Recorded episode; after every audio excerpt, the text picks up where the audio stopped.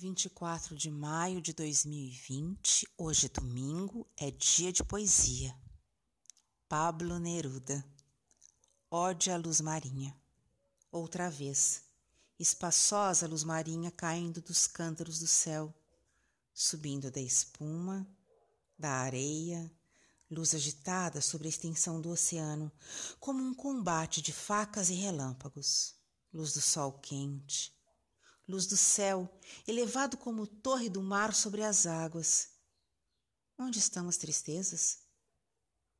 O peito se abre convertido em ramagem.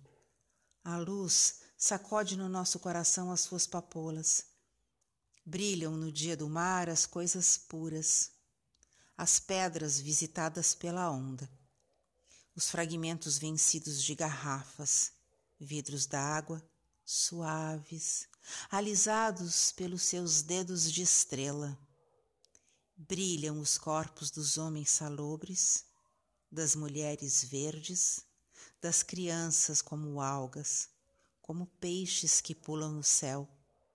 E quando uma janela trancada, uma roupa, um monte escuro se atrevem a competir, manchando a brancura. Chega a claridade aos borbotões a luz estende as suas mangueiras e ataca a insolente sombra com braços brancos, com toalhas de mesa, com talco e ondas de ouro, com estupenda espuma, com carros de açucena. Poderio da luz, amadurecendo no espaço, onda que nos transpassa sem nos molhar, anca do universo, rosa renascedora, renascida.